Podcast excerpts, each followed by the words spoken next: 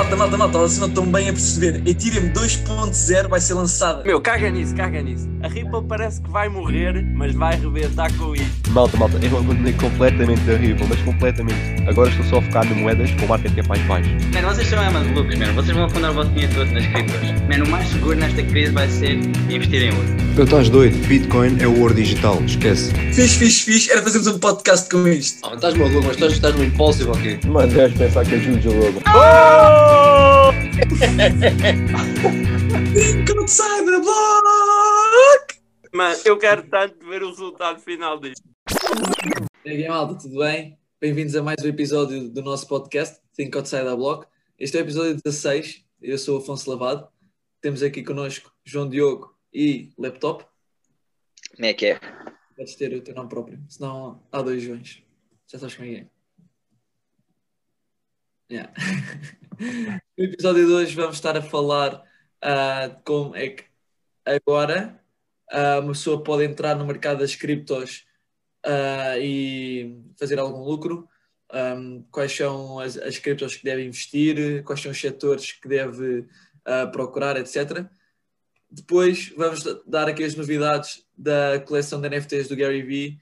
O leilão começou ontem, já que já temos aqui algumas novidades também para contar e partilhar nesse sentido. Um, Johnny D, o que é que tu dizes? Uh, no entanto, queria só aqui dar uma notícia que está a acontecer atualmente. Tipo, mesmo agora, o Elon Musk anunciou no Twitter que a Tesla já deixou outra vez de aceitar Bitcoin como pagamento. Aliás, ele diz aqui que então, está suspenso. Isso, obviamente, está a causar aqui um bocado de pânico no mercado. Uh, Bitcoin, numa vela de uma hora, caiu 2 mil dólares, aliás, 3 mil dólares. Portanto. Uh, malta, o que é que eu tenho aqui a dizer? Não vou entrar em detalhes, mas digo-vos só isto. O Elon Musk está a tentar comprar Bitcoin mais barata. E para isso está a meter o preço mais baixo. Vocês a venderem, estão a vender a, gajos como o Elon Musk, que estão a acumular Bitcoin abaixo dos, dos 55 mil, uma boa zona, como já foi provado várias vezes. Portanto, vocês estão a vender a Bitcoin neste momento, ou mesmo as vossas criptos, acreditem quando eu vos digo isto. Vocês estão a vender a malta inteligente, a malta que vai comprar estas quedas. Não estou a dizer que a Bitcoin não pode cair mais, pode. Estou aqui a olhar para o gráfico, eu diria que 50 mil seria uma boa zona até uh, para a Bitcoin cair, mas não vendam as vossas Bitcoin. A malta vai comprar. A malta vai comprar. By the rumor, sell the new. Exato. Mas é isto, isto tudo do Elon Musk é por causa do. Ele, ele basicamente está aqui a dizer por causa de, dos custos do mining para o planeta, etc. Essa linga-linga toda. Isso era um, até um tema engraçado para falarmos no podcast. As implicações que o mining da Bitcoin traz para o planeta e, e isso tudo. Em relação. Bem, em relação ao primeiro tema, correto? Yeah, uh, já agora, pronto, a pergunta foi lançada pelo Tiago Domingues. Um, basicamente, se nós tivéssemos 100 euros, uh, onde é que investíamos agora? Ok. Uh, vou tentar responder aquilo que para mim faria sentido. Primeiro, tínhamos que traçar o perfil de investidor. Uh, das duas, uma. Ou arriscávamos com uma estratégia, uh, pronto, uma estratégia com maior risco, mas obviamente com um retorno possível também maior. Ou uh, considerávamos este investimento algo que é apenas o primeiro investimento e tu tens tendência a ir metendo aos poucos e a crescer o teu portfólio. E se for nesta perspectiva de longo prazo, crescer o portfólio slow and steady, nesse caso, a minha estratégia seria outra completamente diferente. Portanto, vou tentar então responder ao primeiro caso, que é vou, vou assumir que queres transformar estes 100 euros, vamos expor, em 1000 durante este ciclo. Isto é um exemplo, ok? Ok. Ok, ou seja, um 10x. Para tal, eu não, não ia perseguir essas moedazinhas que surgem aí, essas Shibas e essas Camo Rockets. Ok, até podias alocar 5 euros a isso, só na, naquela perspectiva de gamble, mas eu pro procuraria moedas dentro do setor das DeFi, Decentralized Finance. Acredito que vamos ter agora uma segunda onda uh, neste verão e, e, qualquer moeda que faça parte das DeFi acredito que vai subir bastante. à semelhança do que aconteceu no verão anterior. Portanto, alocaria talvez entre 30% a 40% a este setor. Atenção que dentro deste setor temos vários setor, mini, mini setores, podemos considerar mini setores dentro do setor principal das DeFi. Temos lending and borrowing, plataformas que vos deixam pedir empréstimos e meter lá moedas a ganhar interest. Temos plataformas com yield, dentro da parte do yield farming, uh, e são yield aggregators, que estão focadas mesmo para esta, este aspecto do yield. Temos também o setor das DEXs, como é o caso da Uniswap, PancakeSwap, neste caso para a rede da, da Binance. Uh, e depois temos outros projetos que são, fazem parte das DeFi, mas que não se enquadram nenhum destes que eu acabei de dizer. E depois também temos os derivativos, que é o caso da, da SNX, sendo, sendo uma das principais SNX nesse setor, neste micro setor dos derivativos. Antes de continuares, esclarece-nos só um pouco, por exemplo, uh, na, no setor lending e borrowing, qual é que é agora as principais moedas? Ok, é a boa pergunta. Lending and borrowing, temos três moedas principais e qualquer um destes três projetos que eu vou dizer é, são projetos que eu acredito a longo prazo e são projetos que eu pessoalmente tenho. São eles Aave, uh, Compound e Maker. São estes três principais. Depois, continuando aqui por, set, por microsetores, isto tudo malta dentro das DeFi, Decentralized Finance, finanças descentralizadas. Uh, temos então outro próximo microsetor, pode ser aqui o caso das DEXas. As DEXas, temos obviamente a maior delas todas, sendo a Uniswap. No entanto, se formos para uma perspectiva de maiores retornos, tentaria algo como uma OneInch dentro deste setor. O OneInch é um, uma plataforma que tenta agregar vários preços para vos dar o melhor preço quando vão fazer uma troca de forma descentralizada. Portanto, nesse caso, escolhi uma, uma moeda como o caso da OneInch, obviamente que existem muitas mais. Depois, uh, mi, microsetor dos derivativos SNX, uma moeda que, vocês forem olhar para a sua performance nos últimos dois anos, absurdo. Eu tenho quase certeza que fez mais do que 300 vezes. E é uma moeda que está já com algum tempo de consolidação. Portanto, se esta, se esta moeda continuar a subir uh, forte, podem estar aqui a olhar para um retorno na volta dos 8 a 10 vezes para esta moeda. Yeah, a SNX está com um preço muito bom agora. Yeah, a SNX está com um bom desconto desde o, desde o all-time high. Depois, uh, yield, nesta categoria, vou dar a primeira moeda que é top neste setor e vou dar uma ligeiramente mais arriscada por, pela questão de ter menos market cap. Então, a primeira moeda é Yearn Finance, faz parte deste, deste microsetor do yield. Vocês lá procuram yield, ou seja, procuram uh, bons retornos. Como é que se escreve do... yield? Uh, Y-I-L-I-E-L-D. E a moeda chama-se Yearn Finance, o token é YFI.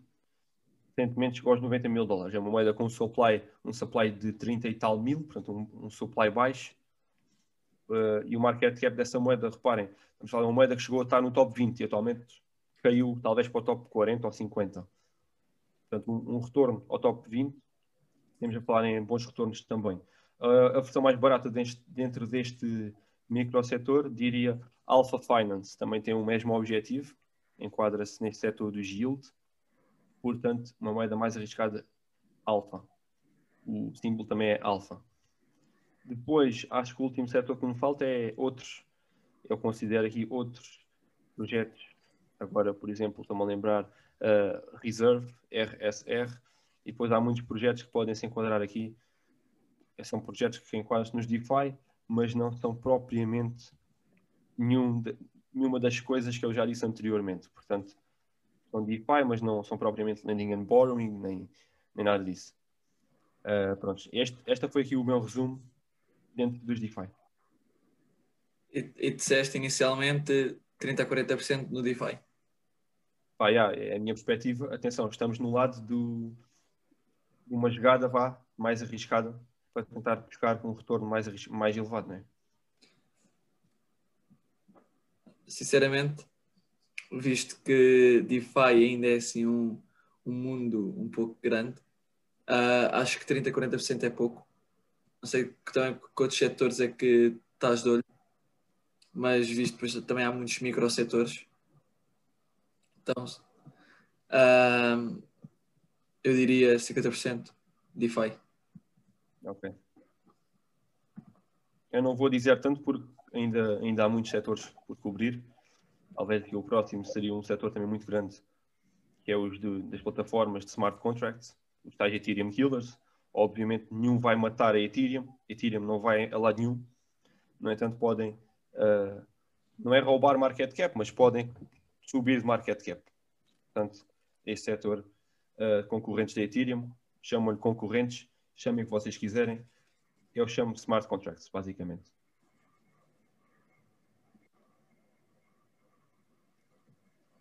Por caso, por exemplo, Cardano, Solana. Cardano, Solana, Polkadot, a Binance é, é interessante porque a Binance já tem a sua própria rede, é ao mesmo tempo uma exchange e é, é a melhor exchange atualmente.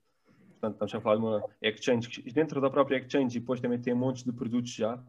Já podem fazer também empréstimos na própria Binance, já podem ganhar eh, valores de staking na própria Binance, já tem imensas coisas para fazer dentro da plataforma. E o token deles está sempre envolvido. Portanto, isto dá, dá aqui uma força também à, à Binance. Obviamente também tem o seu próprio ecossistema ah, e depois também tem o cartão. Tem um- uma plataforma muito completa. Daí seja a número 3 em, market cap, na minha opinião, bastante justo, atrás da Ethereum. Exatamente. E uh, alocarias a mais algum setor?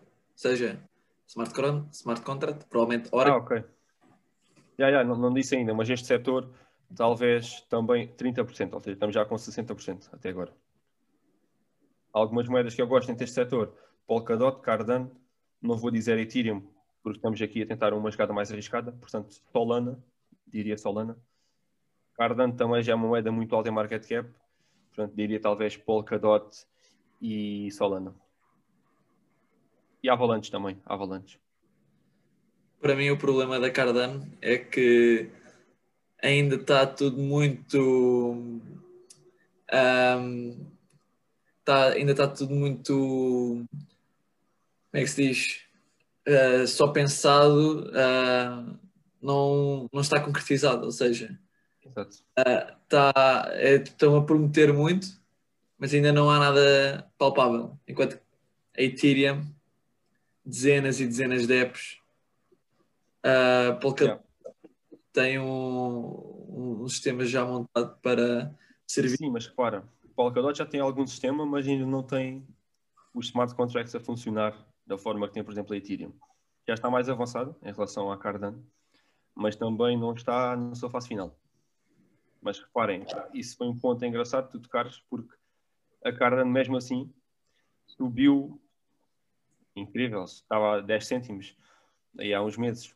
Estamos a falar a Cardano que agora está a aproximar-se da barreira dos 2 dólares. Portanto, o facto de dela não ter um produto ainda concretizável, não é? Não tem algo ainda, ainda é apenas um pensamento, não é, não é algo que está já concretizável, concretizado, portanto, isso não significa que ela não possa subir e temos visto que ela tem vindo a subir. Ainda considera que a Cardano neste ciclo possa, possa atingir valores entre os 5 e os 8 dólares. Uh, perspectiva conservativa. Sim, E reparem só mais uma coisa, que é a Cardano tem uma comunidade que eu diria que é talvez a maior comunidade atualmente nas criptomoedas. E isso também é bastante importante. Exato.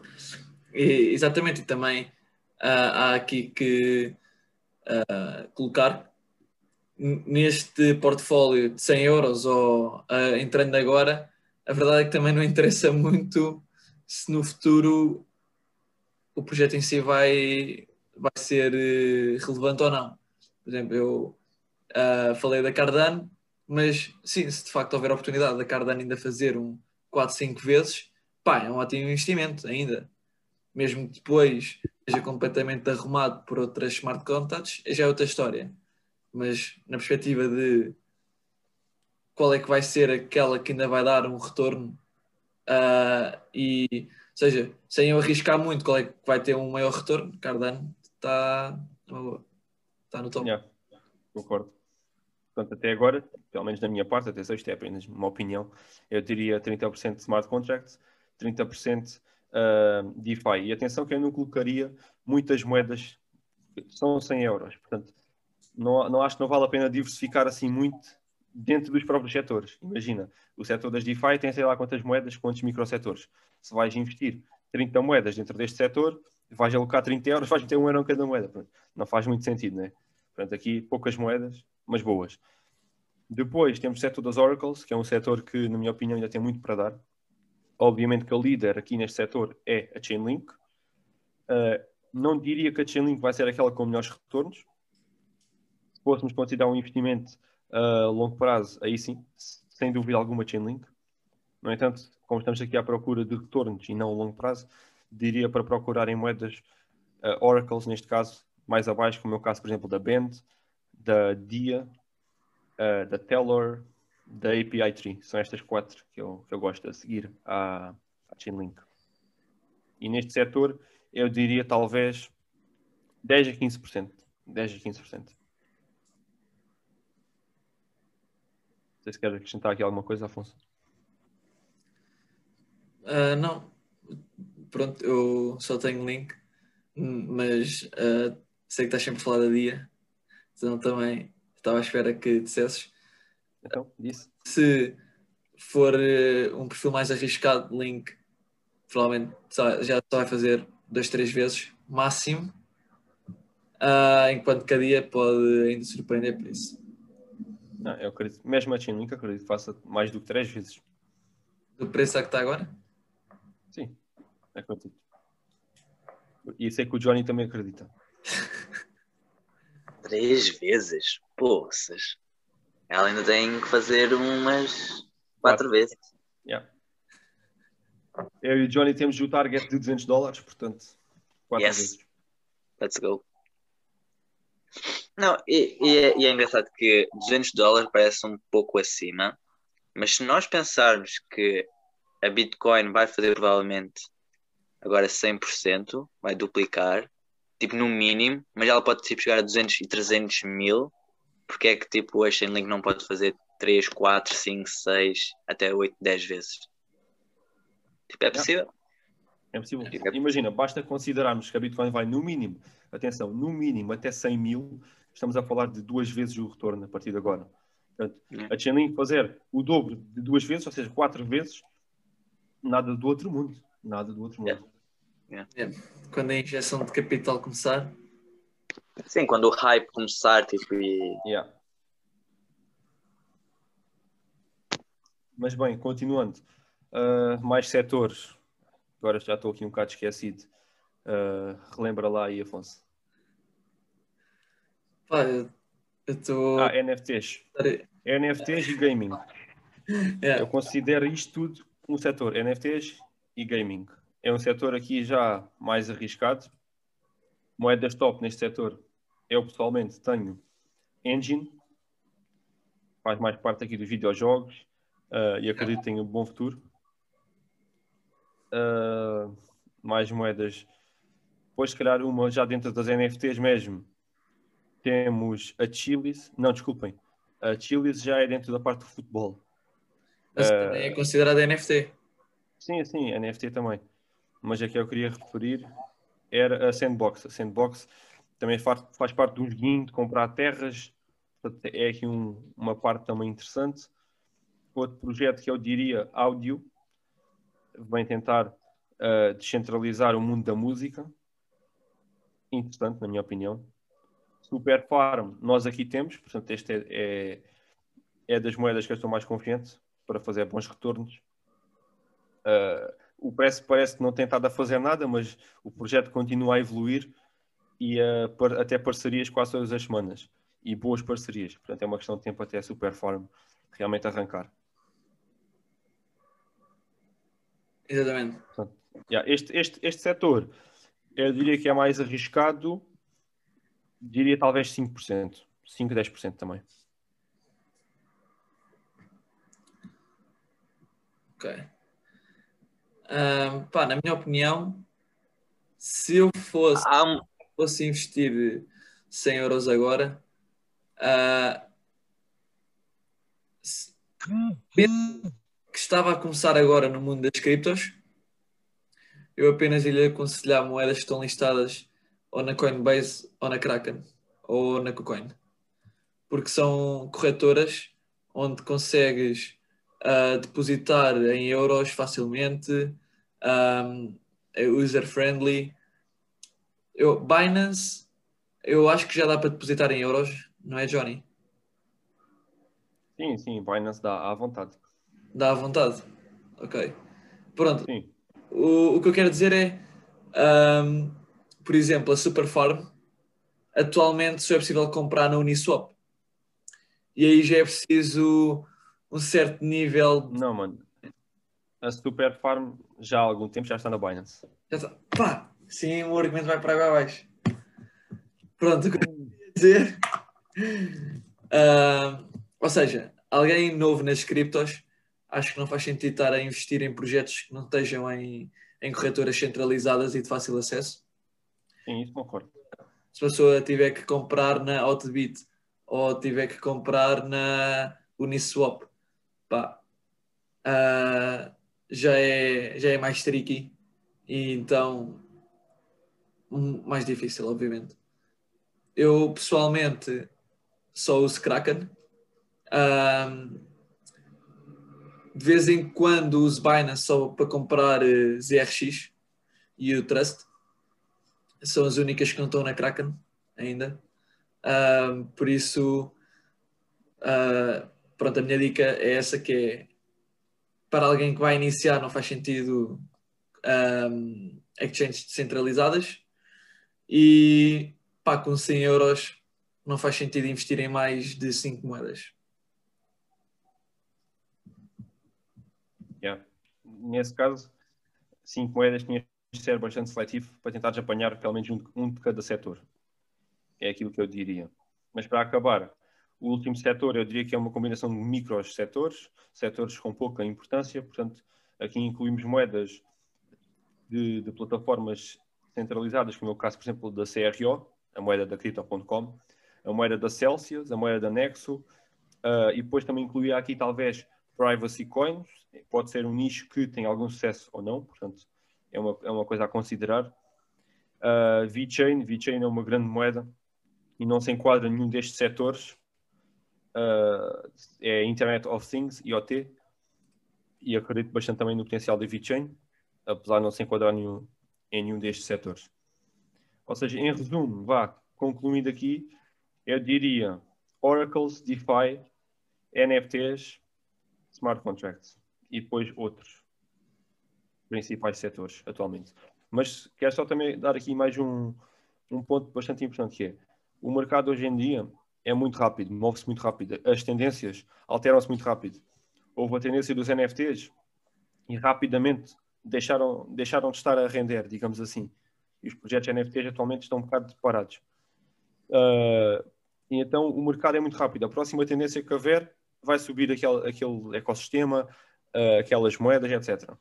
E então às vezes temos de tentar nos colocar um bocadinho atrás e se terem um portfólio diversificado o suficiente para cobrir a maior parte dos setores, quando aquele setor começar a bombar, vocês são early investors, ou seja, vocês já meteram lá o dinheiro antes daquilo começar a explodir. Desta forma é que eu pessoalmente faço e tento abranger muitos setores e tento estar sempre atento, porque o mundo das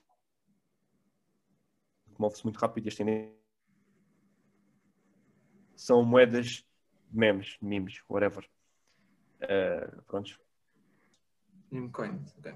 Yeah. A tendência atual, mas é assim, é como eu estava a dizer, as tendências do mundo das criptos mudam bastante rápido. Portanto, temos de estar atentos e temos de tentar cobrir vários setores, porque um destes setores pode começar a explodir. Nunca se sabe qual é que vai ser o próximo. Portanto, eu diria estar atento ao próximo setor a explodir e tentar cobrir vários setores. Quero aqui apenas acrescentar que, uh, mesmo que uma moeda esteja próxima do all-time high ou esteja sempre a disparar, uh, obviamente que daqui a seis meses vai estar acima do que está hoje. Quando digo obviamente, é uma grande probabilidade. Por exemplo, a Ethereum, olhamos agora, está a rasgar tudo, 4, mil dólares, meu Deus, não vou comprar agora. Ok.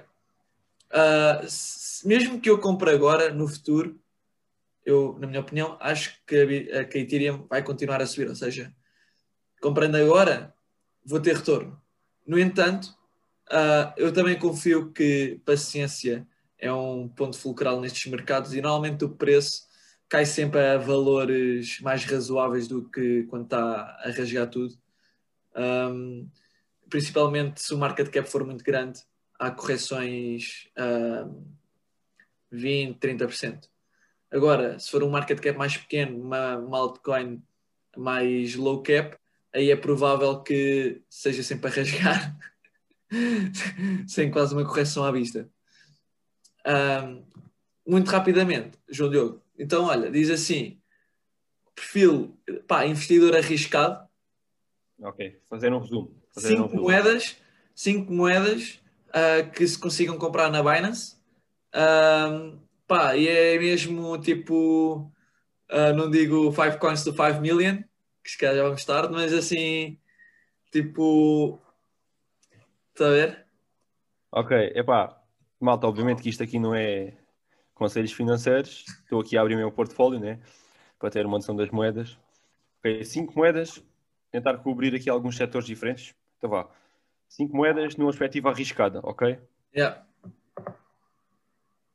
Ok. Engine Coin para cobrir o setor dos NFTs. Grande engine.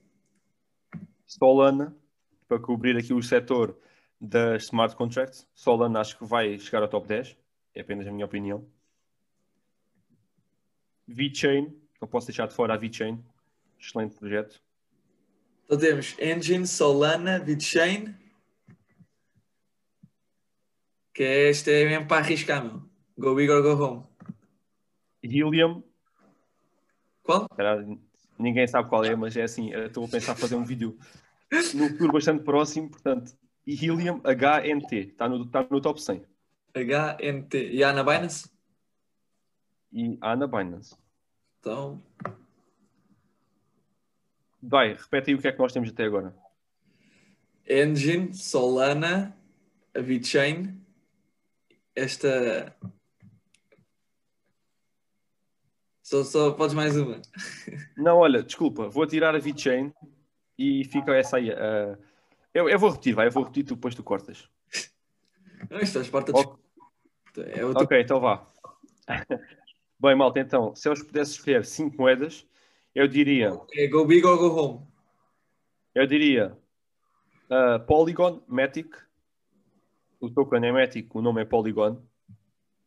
Eu diria Engine,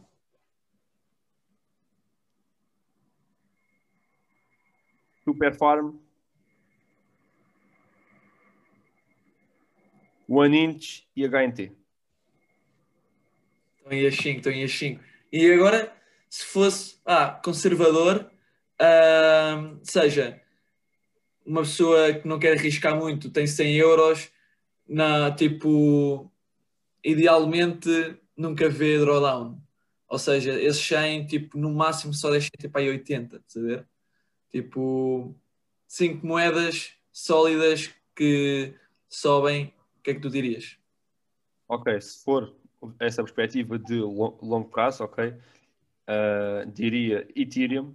Ah, tal Ethereum está cara. Malta, isto é um tsunami. A Ethereum começou aqui um tsunami e a Ethereum não vai esperar por ninguém. Portanto, Ethereum, sem dúvida alguma. Chainlink, não posso deixar de dizer Chainlink. Polkadot. Ah, AV, 3, 4, qual é a última? VeChain, está feito. Eu ia deixar esta Bitcoin de parte. Tu és desses. Bit- Bitcoin, fica fora. Malta, not financial advice, mas se seguirem vão ficar milionários. Laptop, num minuto, queres acrescentar alguma cena? Ok, então se eu fosse aconselhar alguém a investir 100 dólares, euros, ahm, eu obviamente faria como o João Diogo disse, iria olhar para um perfil mais conservador, talvez um ligeiramente menos e um mais arriscado. Eu acho que o mais arriscado ele tem mais conhecimento do que eu, portanto, eu concordo com todos os pontos em que ele tocou. No mais conservador, eu acho que iria para Bitcoin e Ethereum, talvez só Bitcoin, ou possivelmente só Ethereum, qualquer uma das é uma hipótese válida, mas tal, eu acho que escolheria a Bitcoin 60% e Ethereum 40%, ou o inverso. Não sei qual é a vossa opinião uh, no que toca à porcentagem Bitcoin e Ethereum, mas era o mais conservador e, e acho que era uma boa aposta. Depois eu iria ligeiramente mais arriscado, acho que concordo com, com o que o João Diogo disse, iria para a Link, talvez Ethereum, obviamente a Polkadot, talvez eu gosto da Uniswap, VeChain, um, entre algumas alguns projetos mais consistentes, mas ao mesmo tempo não assim tão arriscados. Yeah, penso que seja isso. Yeah, em relação a essa combinação de Bitcoin e Ethereum, existem yeah. muitas pessoas que fazem essa combinação e a porcentagem depende muito, obviamente, do, do risco que estás a, disposto a ter. Se fores muito, muito conservativo, diria algo como 70% Bitcoin e 30% Ethereum. Se fores mais pela tecnologia e acreditares que a Ethereum a longo prazo vai flip o market cap da Bitcoin, talvez ao contrário, vai 60% Ethereum, 40% Bitcoin ou 70-30, por aí. É, parece-me. Concordo. Perfeito. Bem, passando ao próximo tema do Gary Vee, isto hoje foi um, um dia crazy aqui. um, como, pronto, como eu disse inicialmente, o leilão começou ontem à noite, hora de Portugal. Começou às 10h55 de terça-feira. Uh, e foram 20 horas em que o preço uh, ia constantemente descendo da, dos vários tokens, ou seja, um, um, havia tokens a, a, a começar nos 2,5 Ethereums a descer até 0,5. Obviamente que se alguém comprasse alguns no meio, por exemplo, 2,1 ou 1,8, não é? Se comprassem no meio, pagavam esse preço. Uh, houve malta que um, esperou que chegasse ao 0,5 para comprar, que é os tokens mais baratos, 0,5 Ethereum. Uh, mas também eu já houve tokens que o Gary Vee promoveu de forma diferente, por exemplo, Adventures uh, Astronaut, uh, Grateful Gorilla. houve, houve muitos tokens que esgotaram rapidamente, não chegaram a 0.5. isto no dia 1, porque no sistema de leilão vai ser 5 dias. No dia 1 foi já 50% dos tokens, já começámos o dia 2 que começou às 10h55 de quarta, uh, e já escutou também alguns tokens, porque estão a ser agora foram libertados menos tokens, ou seja, como a malta viu que os outros esgotaram rapidamente, então estes aqui desapareceram muito mais rapidamente, assim que também eram menos. Isto foi uma boa estratégia aqui do Gary Vee. Estou curioso para saber quanto é que o gajo imprimiu aqui. Vai libertar 10 mil e tal tokens cada um a, tipo em média, para aí dois, três Ethereums cada um. vai, vai comprar os Jets, o Gary Vee. Um, mas bem, o que é que eu posso dizer mais? Houve malta que uh, pensou bem na questão do auction, do Dutch auction, mas depois aquilo, afinal a cena do Gary Vee não é bem uma Dutch, uma Dutch auction, porque numa Dutch Auction, o que supostamente acontecia, por exemplo, temos 5 tokens uh, disponíveis. Começaram nos 2.5 Ethereum. A pessoa A compra nos 2.4, a pessoa B nos 2, C 1,8, D 1,7 e a E compra no 1,6. Como a pessoa E foi a última a comprar ao preço mais baixo, que foi 1,6, então todas as, todas as outras 5 gastam apenas 1,6. Isto é como funciona realmente uma Dutch Auction. Ou seja, tu queres ser o primeiro a comprar para garantir o teu ticket, mas a última pessoa a comprar define o preço de compra. Aqui não aconteceu assim, ou seja, o preço vai descendo e se tu compras, compras aquele preço. Podes esperar que chegue ao floor, que é 0.5 Ethereum para alguns tokens, mas para, digamos, teres a certeza que compras, que tens aquele token, então pá, compras logo o token a um preço mais alto. E houve malta que comprou logo assim que saiu a achar que o último comprador é que definia o preço de compra. Pronto, essa malta não se lixou, vá, apenas foi ligeiramente enganada, não é? Um, mas sim, ah, eu tenho acompanhado a discussão no Discord, malta a dizer tipo, aí a bolas, tipo, entretanto comprei um comum ao preço do raro, que chatice, pronto, É, acontece, não é? A pessoa nunca, vai, nunca sabe se vai escutar ou não, se vai continuar a descer ou não. Um, tem sido aqui uma, uma aventura divertida nesta coleção de NFTs. Eu próprio tentei comprar um, correu mal. Uh, houve aqui imensos problemas com a Ethereum e com as gas fees e com a Metamask. Um, as gas fees chegaram a estar a 500 dólares. 500 dólares. 0.12 Ethereums. Ridículo. Houve malta a pagar essa Yeah. fees. uh, eu, eu quando tentei comprar o NFT, a gas fee estava à volta de 300 e tal dólares. Aquilo deu erro, eu paguei a gas fees à mesma e não fiquei com o NFT. Uh, já estive a chorar um bocadinho. Um, mas já, o, o Gary Vee não pode fazer nada em relação a isso, é a forma como a blockchain de Ethereum funciona.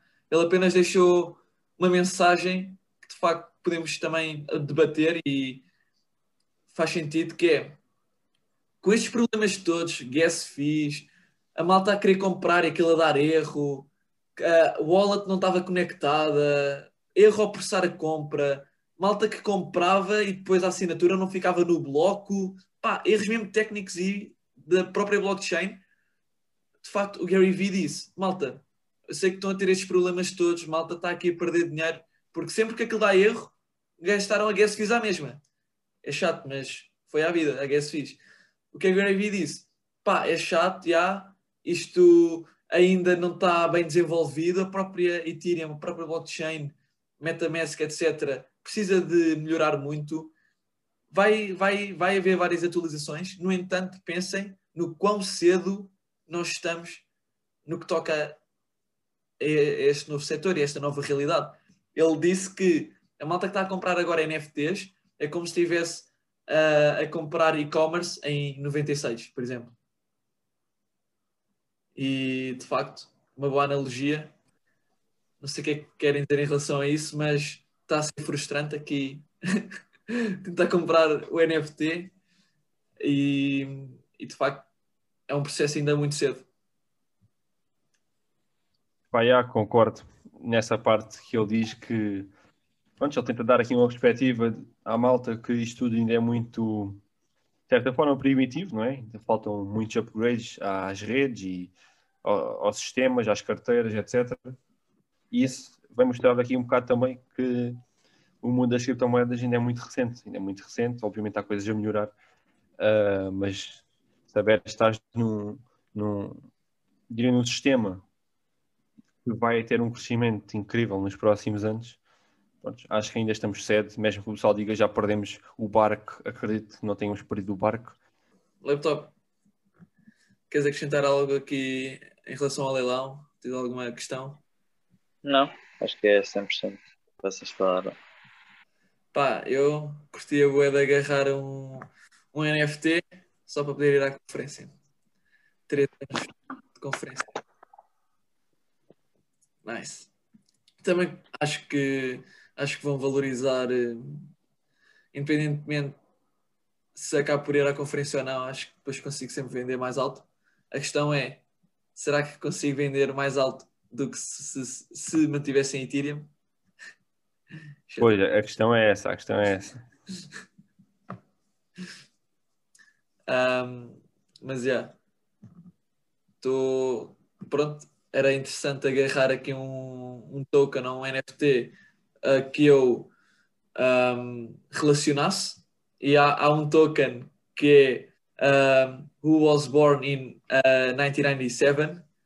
Parece que foi feito para mim. O token. Não, não consegui agarrar. Mas pronto, há tokens um bocado merdosos, entre aspas, que é só uma frase ou pá, um animal é feio, qualquer coisa, já. Tenta agarrar um desses por 0.5 Ethereum. Se as gas fees não tiverem tipo, 25% disso. É, sabes que vão estar, mas pronto. Bem, malta, espero que tenham gostado do episódio.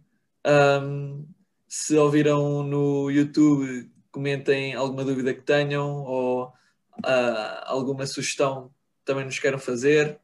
E deixem like, subscrevam o canal, um, sigam-nos no Instagram, temos lá conteúdo muito louco. E, é E Bitcoin esteja convosco. Tu sabes. safely, to, safely to the moon. Safely to the moon. É isso, é isso.